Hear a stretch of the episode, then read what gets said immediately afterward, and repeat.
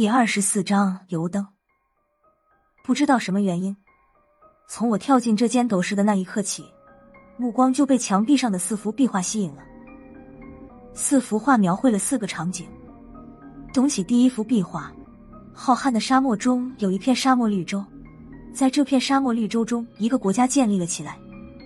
无数的臣民拜倒在一个蓝脸的国王脚下，蓝脸国王怀里抱着一个和他同样肤色的婴儿。这个国王脸上的肤色虽然怪异，面容却很慈祥。周围老百姓或跪或拜，聚拢在国王周围。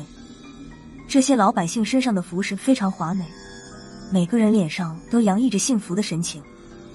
看得出来，这个国家百姓的生活十分富足，而他们对国王都有一种发自内心的恭敬。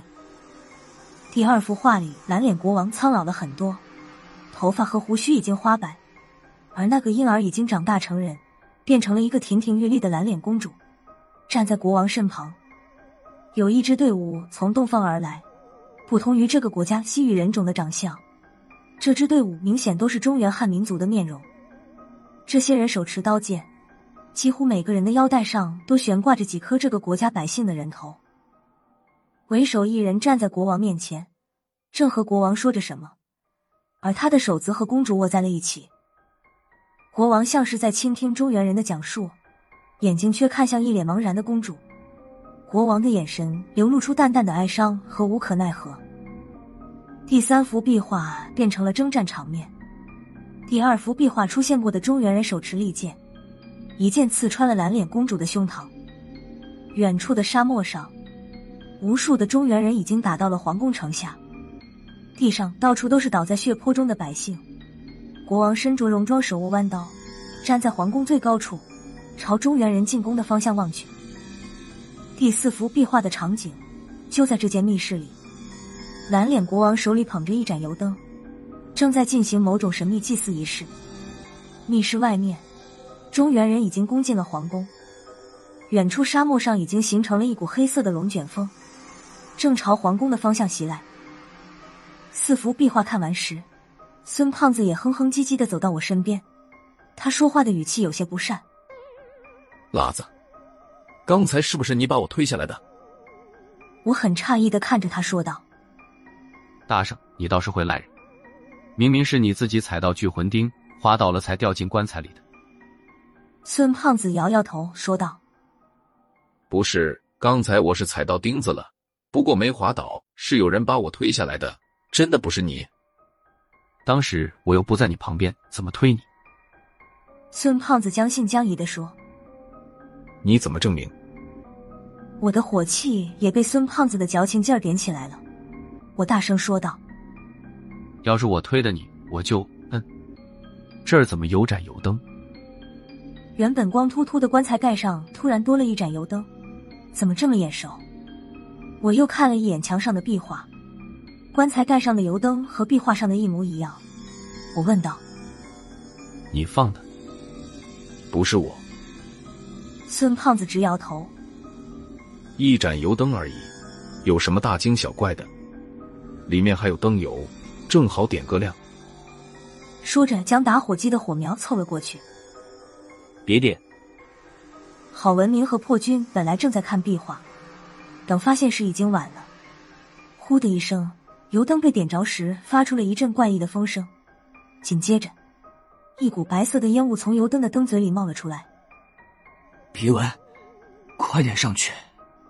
郝文明和破军是真急了，郝文明一下打掉了孙胖子手中的油灯，破军更绝，他将棺材推到刚才我们跳下来的地方，抬起棺材的一角，哎的一声，使劲将棺材立了起来。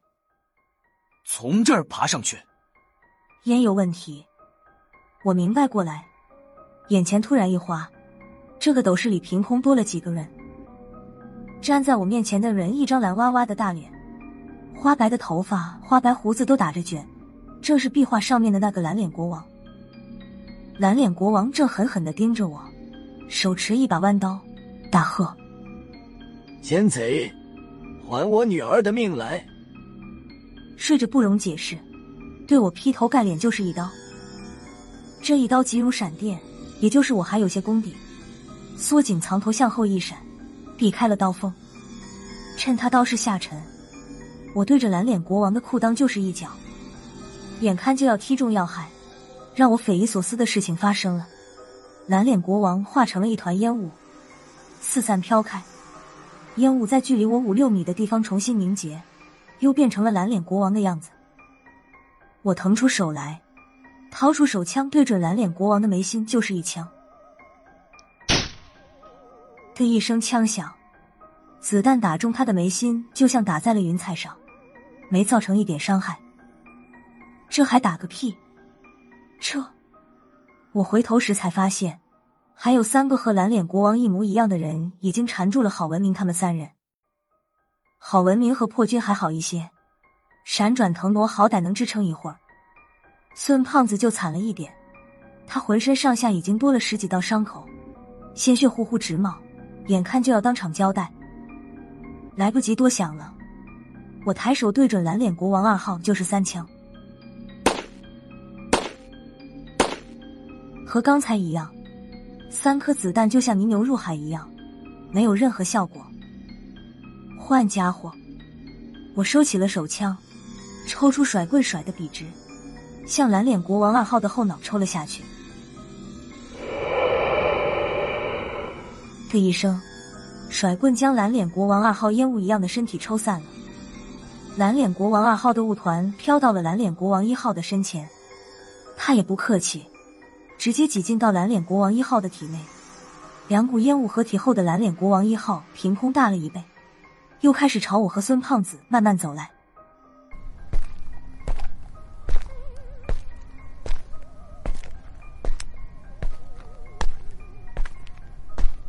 我扶起孙胖子，一瘸一拐的朝棺材的方向跑去，跑了没几步，就听见身后。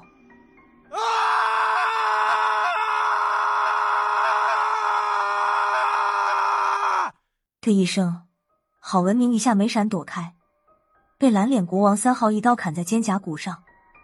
郝文明吃疼，转身也向棺材这边跑来。蓝脸国王三号飞快追上郝文明，一刀斜肩劈下来。可怜的郝文明一下被砍成了两截，鲜血内脏流了一地。破军就在旁边，他也被这景象惊呆了。蓝脸国王四号瞧出便宜，趁破军正发愣。弯刀横向砍出，斗室里血光大盛，破军的脑袋掉到地上，枪子里的血向上喷出一丈多高，破军的身子晃了几晃，才栽倒在地上。这时合体的蓝脸国王也追了上来，眼看就要追上，孙胖子突然甩开我扶着他的手，喊道：“辣子，我挡一下，你走吧。”说着将我朝棺材的方向推了一把。自己转身朝合体的蓝脸国王冲去，没有任何悬念，刀光一闪，孙胖子倒地身亡。看着刚才还活蹦乱跳的三个队友，一个接一个被蓝脸国王砍死，我的头发丝都炸开了，身体不受控制的颤抖着。不跑了，也没有跑的必要了。三个蓝脸国王朝我逼了过来，这时我的心反而平静了。身体也不再抖了，看着他们走到我身边，同时举起来弯刀，我心想：这就要死了吗？还是有点不甘心啊！最后再看一眼这个世界吧。我一眼瞧见掉在地上还冒着火苗的油灯，我没有多想，抬手就是一枪。的一声，油灯被打得粉碎。眼前的三个蓝脸国王随着油灯的粉碎，顿时消失的无影无踪，就这么结束了。我的脑袋里一片空白，怎么会这样？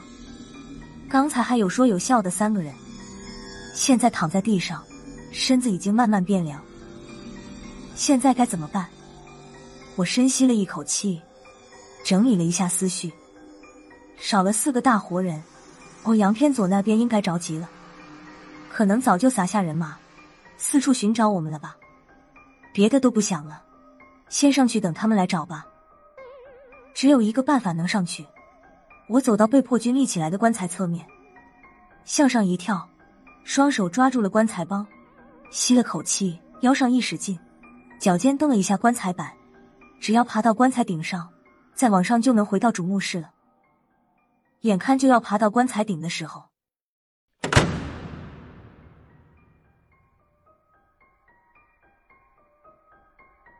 咣当一声，棺材盖突然毫无征兆的掉到了地上。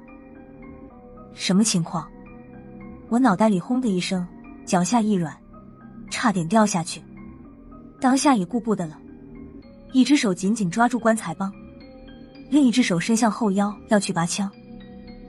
就当我手指尖刚刚触到枪柄的瞬间，又是一张蓝哇哇的大脸从棺材里面伸了出来，以不可思议的角度转到我面前，和我来了个脸对脸。你还有完没完了？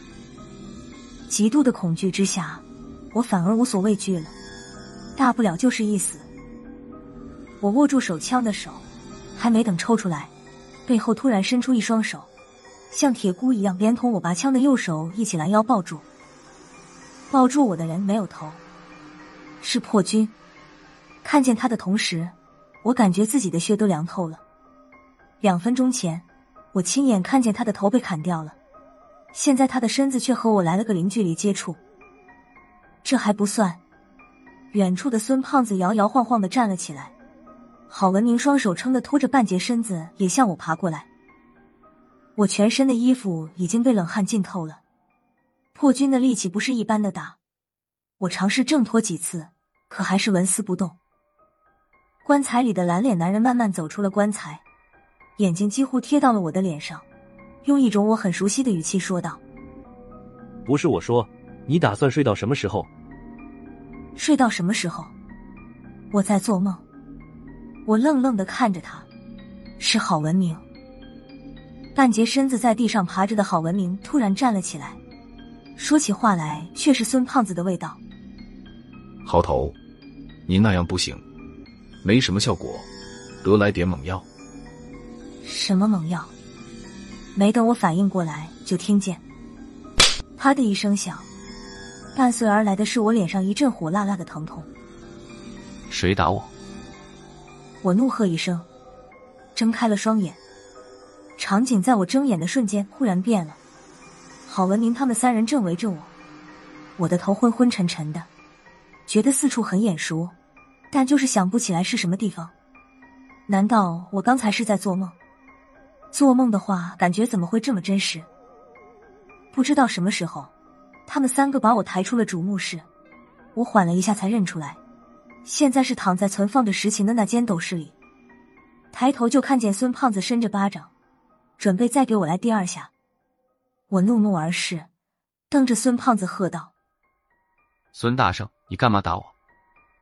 可能没料到我突然睁眼，孙胖子吓得一哆嗦，但马上又一脸无辜的说：“你睡懵了吧？我怎么可能会打你？拉子，你刚才睡着了，现在还分不清梦境和现实。不是你打的，那你的爪子举着干什么？还有，我脸上怎么会紧绷绷的？”还火辣辣的疼，我举手你也管？你的脸可能是刚才睡着了，不小心撞到哪儿了吧？孙胖子翻了翻眼皮说道：“他明显是在报复早先我打他那几巴掌，吃了哑巴亏也顾不上了。”这时我心里正翻江倒海。刚才我真的是在做梦，怎么那么真实？虽然还有些昏头胀脑。不过见到郝文明他们都好端端的站在我面前，就算现在才是梦境，我也愿意长睡不起了。好了，辣子，醒过来了就好。破军打了个圆场，我还是不知道到底发生了什么事。以前当兵的时候，为了磨练狙击手的战斗意志，五天五夜不睡觉我都熬过来了，不可能睡着了自己都觉察不到，还做了那样的噩梦。我问道。刚才是怎么回事？我怎么可能忽然睡着？没等破军说话，孙胖子抢先说道：“你哪是睡觉，是梦游症犯了，做梦都掏了枪，还开了几枪。”他的话吓了我一跳，我习惯性向后腰摸了一下，果然摸了个空，这才发现我的枪在破军手里拿着。见到我的眼神，他犹豫了一下，还是把手枪还了我。我检查了一下，枪管还是热的，枪膛还残留有火药的味道。郝文明就站在旁边，没有丝毫反驳的意思。八成孙胖子不是在骗我。我继续问道：“没伤着你们吧？我以前没有梦游的毛病啊，怎么还开枪了？伤倒没伤着，就是被你吓着了。”说话的是孙胖子。他说起我昏倒的经过时，声音发颤，好像还有点后怕。